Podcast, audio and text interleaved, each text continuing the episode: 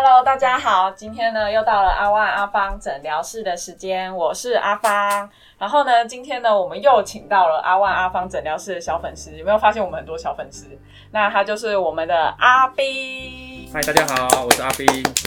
然后呢，呃，今天呢我们的来宾呢是陈兆伟医师，他呢毕业于台北医学大学神经再生医学的博士，然后也是印尼。大学的医学系的学士，那他曾经呢在美国加州史丹福大学以及美国的伯克莱大学进修，那现在是万方医院的神经内科主治医师以及新创中心的副主任。那我们来欢迎他。哦，主持人好。你好。好，哎，那个，哎，阿放，我觉得哈，不知道你以前有没有憧憬过，小时候想要当那个发明家？你说发明家吗？对。像哆啦 A 梦那样子。对啊，其实我小时候超憧憬，我一直很想当一个发明家。包括最近哦，我一直在想一件事情，我常常在家里，有时候没没事的时候，我最喜欢保养我的指甲，就去剪我的指甲，就把它剪得很漂亮、很整齐。有一天在剪的时候，每次都有一个困扰。就是你知道我剪指甲的时候，我喜欢把手伸出去阳台外面，然后在阳台外面这样子直接剪它，因为就不用那个乐，就是它的那个残余的东西，因为它指甲就直接从阳台飞到飞到外面去啊！不要跟别我楼楼下邻居讲，不然可能偷吃我所有指甲飞下来。不，重点是我在想说，如果今天有一天我可以发明一个东西，把我整只手包住，我这样剪指甲的时候，我这样指甲剪的时候它就不会乱飞，哎，不错，最好是一个一次给它包起来。对啊，说不定你出来还有美甲。对啊，所以我就在思考说，我现在。到底有没有办法，有没有一条捷径可以训练我成为一个发明家的路径？哦，那我们今天这个来宾就请对了，因为他同时呢是医师，也是一个发明家。那今天呢，我们的主题就是想当 creator 就来找 center，告诉你最近医生们都在疯什么哦。那第一题呢，就是想要问那个赵伟医师这边的话呢，请问什么是 bio design？可以跟民众说一下吗？对，可能我们还是介绍一下这个医疗创新的一些背景。对对对。我想我们台湾哈，就是这个科技业很好嘛，哈，就是我们有这个护国神山，科技业也是世界知名哈。啊，第二个台湾第二个世界知名的，当然就是我们的这个医疗体系哈，提供了非常优质的这个服务哈。那我们科技业跟医疗体系都很好呢。那呃，可是实际上呢，我们在这个医疗上面的创新呢，其实是有点不足的哈。意思就是说，我们医疗体系虽然提供非常好的这个优质的这个服务呢，可是里面使用的无论是药物也好啦，医材也好呢，很多都是呃国际发明的嘛。好，那我们是使用者。那我想，我们既然有这么好的科技业跟医疗体系作为这个后盾，我们其实可以做更多哦。那呃，这是一方面。第二方面呢，我们呃社会其实也是高龄化，呃社会对于这个呃医疗的需求是越来越高哈。我们其实也需要呃本土的一些发明来解决我们社会里面本土的一些方法呃的一些需求啊哈。那所以呃所以我在想说呃这个我们如科技也很好，医疗体系很好，可是我们却没有一个好的这个医材的一个产业哈，或者是呃一个健康整合起来。对对，健康创新产业这个就没有嘛。那如要如何才能创建一个好的这个产业哦，让我们有自己本土方面的东西自己可以用哦？我想这需要一个方法学。那其实 bio design 呢，它就是一个医疗生医创新的一个方法学，这样子，哎，对不对？那这个方法学里面呢，最关键的一点哈，就是等一下可能我也会陆续再提到哈，就是呃，所有的医疗发明呢，必须基于这个临床的需求哦，就是要基于需求发明出来的东西才会。呃，有人用哈，才会真的可以解决问题，这样子。哎，那刚刚您有提到，就是我们的医疗的资源也是足够。那呃，想请问说，那为什么一定要找医生做 bio design 呢？我想，呃，过去十几二十年来，台湾因为科技业很发达嘛，哈，所以做了很多尝试，就是由科技业呢来发明一些新的解方，来让医疗呃体。来让医师人员或者是让医疗机构来使用，可实际上过去十十几年来呢，呃，科技也所推出一些产品呢，常常就是呃无法很顺利的进入市场哈，就是到医疗体系之后，医疗体系可能不采用，医师人员不采用，主要是因为呃不好用哦，不符合需求，没有真正解决这个问题嘛。那追根究底，我们过去十几二十年来呢，由这个医疗。呃，人员跟这个呃科技的这个互动呢，发现其实真正的问题就是我们发明出来的东西不符合需求嘛。那呃，所以说呢，呃，为什么一定要医师来参与？因为这个医这个医疗的这个产品呢，对，从医事人员的角度哈，这样才是真正知道说，哎，我们的需求在哪里哈。那所有的需求其实也一定要来自于临床场域嘛哈，所以其实应该是说，我们发明家呢要在临床场域里面做观察，观察到说，哎，有这个需求之后呢，然后我们才针对解决这个需需求呢，找最适合的技术来解决这个需求，这样子。那最近有什么有趣的发明吗？可以跟民众分享一下。我想，呃，这个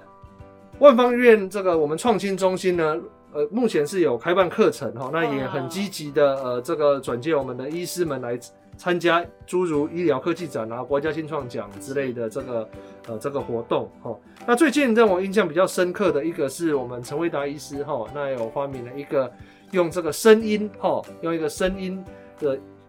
呃用一个小装置呢，可以呃侦测我们这个。洗肾瘘管血管的这个声音哈，来判断这个洗肾瘘管有没有堵塞啊。我想这是一个呃针对需求来发明技术的一个很好的一个例子哦。意思就是说呢，陈卫达医师观察到呢，这个洗肾的病患呢，常常在家里就是说有这个洗肾瘘管逐渐堵塞、逐渐塞住，可是没办法很快的找出这个发发现到这个有堵塞的情形嘛哈，就发明了一个手持式很简单的装置，让病患可以在家里就可以侦测出。呃，这个徐肾瘘管即将堵塞这个问题，对对对，就居家型的就比较方便的，对对，可惜是的哈。那这个之前在我们这个医疗科技展展出，我想也受到很大的回响，尤其是这个很多呃肾脏科医师哦，还有这个洗肾病友都非常欢迎这个装置哦，因为以前的装以前要侦测洗肾瘘管，必须要用很大台的这个超音波来来确认，也必须要在医疗机构才能进行嘛。那如果这个在到家里的话，对民众来讲方便很多。对对对对对，那我觉得这个。当啊听的这个等于算是有一个随身携带型的听筒的装置，我觉得这个 idea 还蛮有意思的。你可以想想看，今天这些洗肾的病人啊，他就是因为有一个很粗的血管在手上。如果你真的看过洗肾的病人，那其实很不方便。那有时候塞住的话，那真的是非常的呃困扰，因为这些患者就没有办法洗肾了，然后会有很大的问题。如果你是你知道这些病人有时候要住家住的很远，又要舟车劳顿啊，对啊，住很远。如果今天有个装置哈，呃，可以把它这样子听，哎，不知道能不能远端连线，让医生就可以知道。如果这样直接警讯，就像叫救护车，或像我们 Apple Watch，嗯，有这种跌倒了就会侦测，那是不是未来会不会有更有更有它很大的发展空间？当然，我自己私心是想说，如果他真的听东西听得那么准的话，我们能不能来听别的东西？比如说心跳还是？啊，对对对，譬如说我可以来听。啊，假设好了，我觉得脑波？啊，对脑波侦测，或者像那唐凤可以侦测 侦测外星人，或是我可以来听听我家儿子的肚子说啊，咕噜咕噜啊，他肚子饿，然后喂奶，他就不会只是哇哇，哎对，或是他为什么一直哭，我就天天说啊，原来他今天是缺少爸爸妈妈的抱，这样。就不会一直开玩笑，哎，对对对，但是这真的是哦，就是很有趣，就是医生或是日常生活中有些很多想法，就从日常生活中这些小问题就可以想到。所以我好奇是像这种装置能不能做远端，未来可以开放远端连线，那我们接接近在我们这些。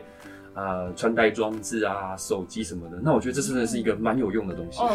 是我我想台湾哈，这个无论是这个收音的装置也好，远端连线的装置，这个网络的系统哦，我们的科技也其实很强哈，这些都做得出来哈。那只是说，呃，我想这这个从这个案例看起来，它成功的关键其实还是因为有医师的这个 know how 哈，这个 inside 哈，就是有这个洞见哈，看到说，哎，这些技术这么组合可以解决这个临床需求，我觉得是他成功的一个关。那我有一个很更直接的想法是，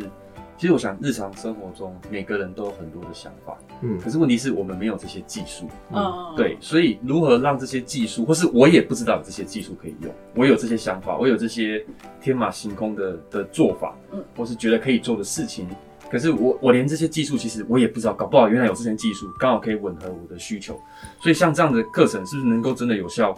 啊，或是这样的训练真正有效，让我们知道有这么多的资源可以用。对我，我想刚刚阿斌有讲到这个哆啦 A 梦嘛，哈，其实我们那个藤子不二雄这个他也有写过另外一个漫画，我不知道大家有没有听过，叫做那个《齐天烈大百科》嘛，哈，《齐天烈》不能说我看过，我我要说我要 Google 一下哦。对，我最我最近我的年代就是宝可梦了，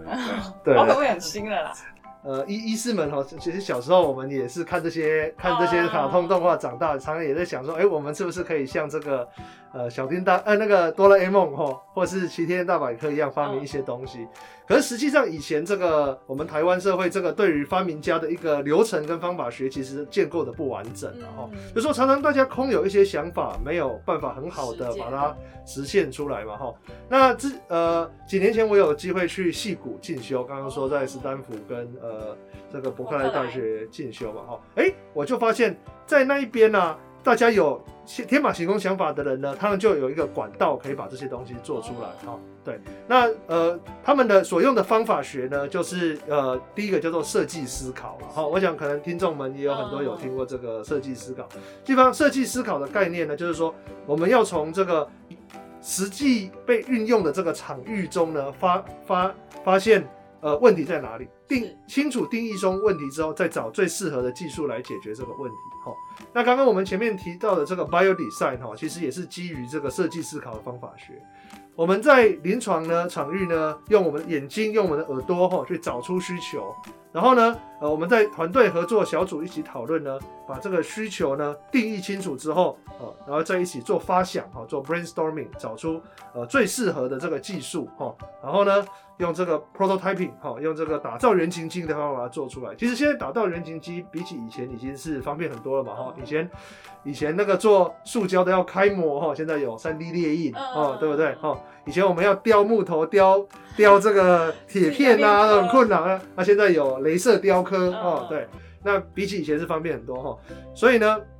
我们就呃用这个正确的方法学，用这个设计思考及 bio design 这个方法学呢，发掘出需求，然后找出最适合的技术哦，然后又打造出原型机来验证它可不可行。好，然后哎，如果的确可行的话，我们再做出一个所谓的商业计划书哈。然后来让这个装置呢，真的是可以进入市场，然后来协助更多的这个病病患哈。对，所以呃，也回到我们最初的，我想医师呢，呃，进入医业哈，都是希望可以帮助病患哈。那我们的一双手，呃，一天就二十四小时，能够帮助的病患其实是有限的。那呃，我们是期待说，哎，台湾的医师经过这么好的训练，也有这么扎实的这个，无论是临床或学术的训练哈，希望呃，对于想要帮助病患的这个心哈，可以透过这个设计思考 bio design 这个方法学的，可以发明出更好的装，更多的装置哈，然后可以呃帮助更多的病患。我想这是我们呃做这个 bio design 的初衷。讲讲我都好心动，可是我现在好奇的是。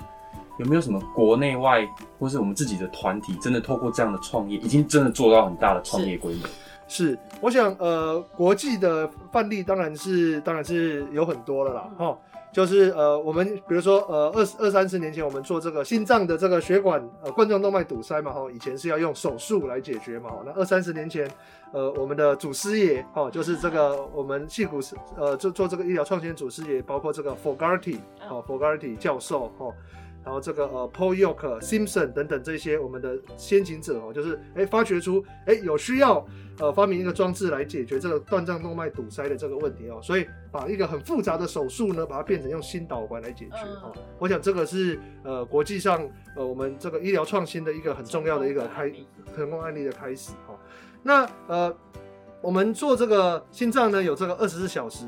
二十小时心电图，然后我不知道呃各位听众有没有有不了解这个技术就是说我们心脏要侦测这个心率不整，其实是需要背一个二十小时的心电图哈。那背这个装置有点重，有点麻烦。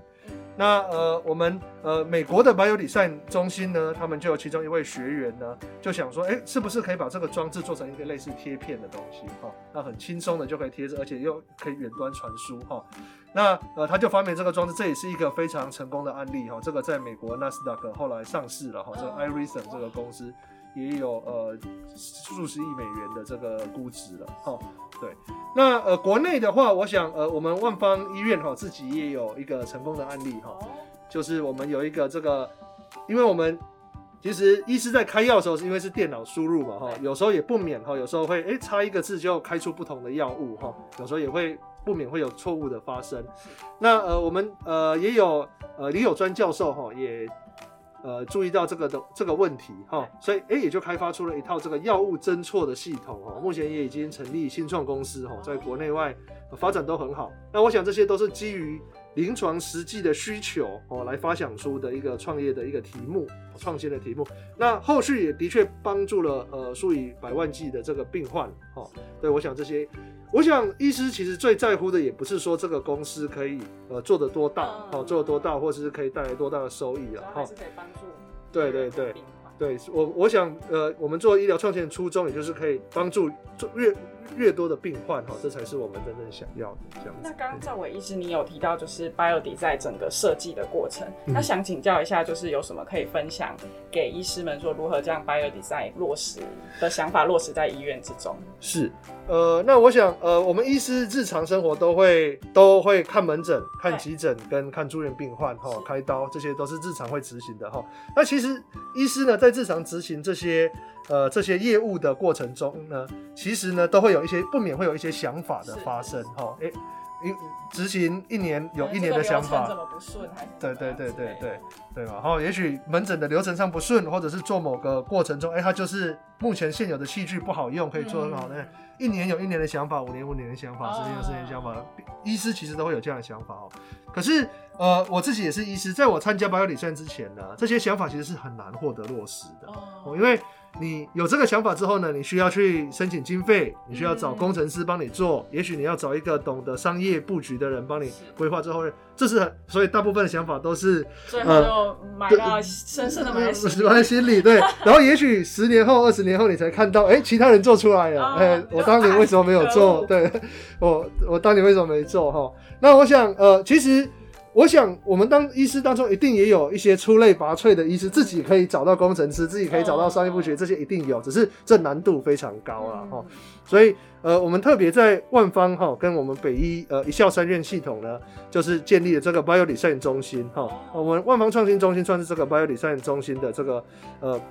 一份子哦。我们就呃建立这个课程呢，让这个。呃，医师呢可以很很轻易的来参加这个课程哈。那其实我们课程今年呃，我们刚过年哈，刚过年也是新年新气象哈。我们今年呢也呃的课程也即即将报名截止哈，然后一月中就会开始哈。那呃，我们这个是一个九个月的课程哦，九个月课程。那医师呢有机会参加这个这个课程呢，跟其他医师人员哦，还有跟工程师哦，跟这个有商业专长的伙伴。一起来组队哦，组队，然后经历我们刚刚这个过程哈。在这个课程中呢，我们一开始会呃，在这个临床的场域发掘这个需求哈。那这个可能就是我们医师会参与比较多的部分了，就是诶跟团队一起哈找出需求，然后呢一起发想哈，跟工程师一起发想如何解决这需求哈。然后发想这个需求呢，我们再跟行政人员，我们我想我们行政人员很了解这个医院整个运作的过程嘛，然后如何做出一个商业的这个企划书哈。然后呢，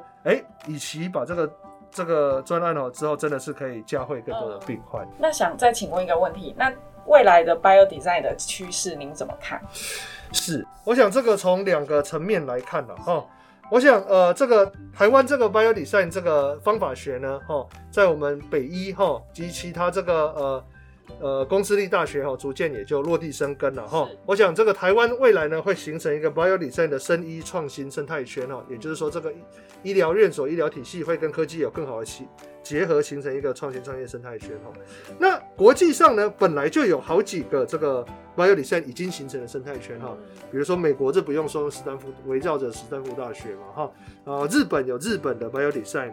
呃，新加坡有新加坡的 bio design 哈，以色列有以色列 bio design，甚至印度也有印度的这个 bio design 哈。那我想，我们台湾的那个创创新生的自自己的这个创新生态圈呢，现在呃，在医师创新逐渐受到鼓励的状况下呢，会越来越发展的越来越蓬勃发展，发展的越来越好哈。日后呢，就可以成为这个国际的 bio design 创新生态圈的重要的一员哈，然后跟国际的创。创创新生态圈有更好的连接互动哈，然后达成教会更多的病患哦。那呃另另一方面呢，其实呃我们国台湾的这个 bio design 生态圈也逐渐受到这个国际的这个承认哈。就是几个月前，其实我们呃北医大哈这刚举办了一个算是 bio design 的这个国际大会哈，叫做 BME Idea 呃 Asia Pacific。当时呢也邀请了这个国际不同。的这个保有理赛生态圈的这个伙伴们来一同参与哈，大家也都蛮认可我们目前所在做的一些专案，哎，所以我想这部分台湾在发展保有理赛上面是有很大的潜力跟未来这样子。那要不要介绍一下万方的 Bio Design Center？如同刚刚所说哈，我们万方 Bio Design Center 呢是我们北医大 TMU Bio Design Center 的一份子哈。那目前万方 Bio Design 的这个课程是由这个生技创新中心哈辖下所运作哈。那呃，在我们呃生技创新中心就是这个陈荣邦主任的这个带领下哈，我们就是会跟这个北医大呢一起来办刚刚我们说的九个月的这个课程了哈。那所以我也在在这边鼓励哈万方各位这个。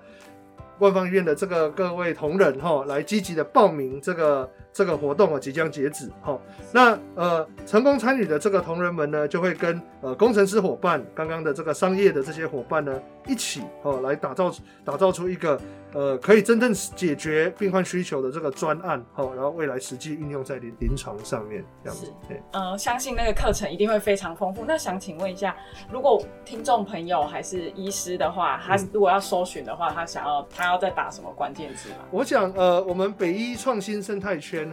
就是其实呃，直接在 Google 上面搜寻北医创新就就可以搜寻，就可以搜寻到。不过，我想我们可以趁趁这个机会也介绍一下北医几个重要的创新生态圈的伙伴，哈。第一个当然就是呃北医，刚刚我们说有这个呃 TMU Bio Design Center 哈，这个直接搜寻就可以搜寻到哈。第二个是我们有北医生医加速器，这个可以搜加速器，对，这个可以搜寻得到哈。第三哈，我们这个生技创万方生技创新中心的这个呃网。粉丝团呢，跟网页也即将设立哈，那个就欢迎各位听众听众来 like。我们万想方这个平台呢，其实也会不定期的，就是会试出一些我们创新啦，在做的一些讯息嘛哈。像我们阿万阿方诊疗室，我想之后也会陆陆续续访问更多医师嘛。这里许我们许多医师其实也都有一些创新想法，也许会也会分享出一些他们的这个想法。哎，哇，那我那真的是好丰富。哦。可是我突然想到最近有个故事啊，因为刚好最近有个新闻。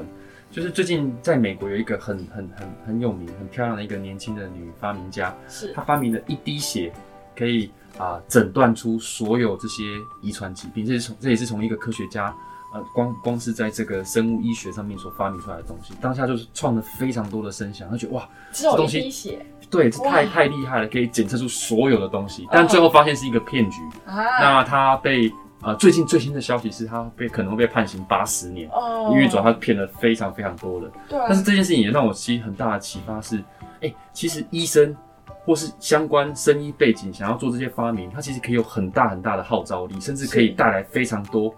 哦，包括募资啊、赚钱部分。我觉得那可能对，那可能真的是一个哇，这个我觉得非常非常可以制造非常非常多呃吸引眼光目光，或者未来可以发展性非常大的一个事业。我这个部分不知道，在这个陈医师这边有没有什么啊可以分享给我们关于像做这一块啊，甚至有没有可能啊可以呃如何去经营发展，甚至到可以经营到这么大的一个事业体的一个故事？对我，我想用一滴血哈来侦测出很多疾病哈，我想这个是不是有临床需求？绝对是有了，因为大家比起抽血用一滴血来侦测这个病患，绝对是比较比较愿意买单嘛哈。对，那只不过我想这个技术上它所不符合方法学的地方呢，主要就是说，呃，这个技术上不够靠谱，哦，技术上不够靠谱，找的工程师可能不够不够靠谱，哈。那这个在台湾大概比较不会发生了，因为台湾的科技我想都很强哈。不过第二个呢，我想就是任何的技术其实都一定要需要经过好的这个验证嘛哈。所以我想可能很多病患哈，目前来各各大医学中心就诊的时候，哎，经常都有听到有参加这个呃临床试验的机会嘛哈，参加临床试验的机会。那包括来我们万方医院就诊，其实有时候有海报，也对，也有机会成为这个临床。那我我也鼓励哈大家这个。